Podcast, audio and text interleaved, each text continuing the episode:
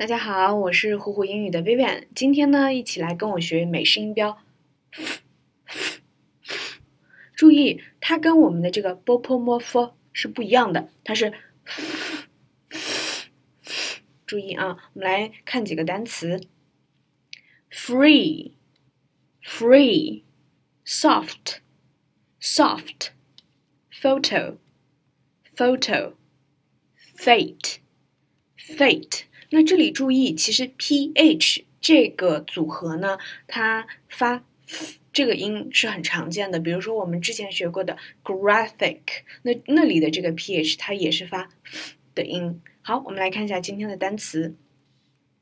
There was only one seat free on the train. There was only one seat free on the train. 这句话一般人会怎么解释？啊，就是只有一个免费的座位啊，火车上只有一个免费的座位。具体的解释是这样吗？啊，应该是这样子的，火车上只有一个空位啊，不是免费的座位，它应该是一个空位。好，继续看。Don't always follow the fashion.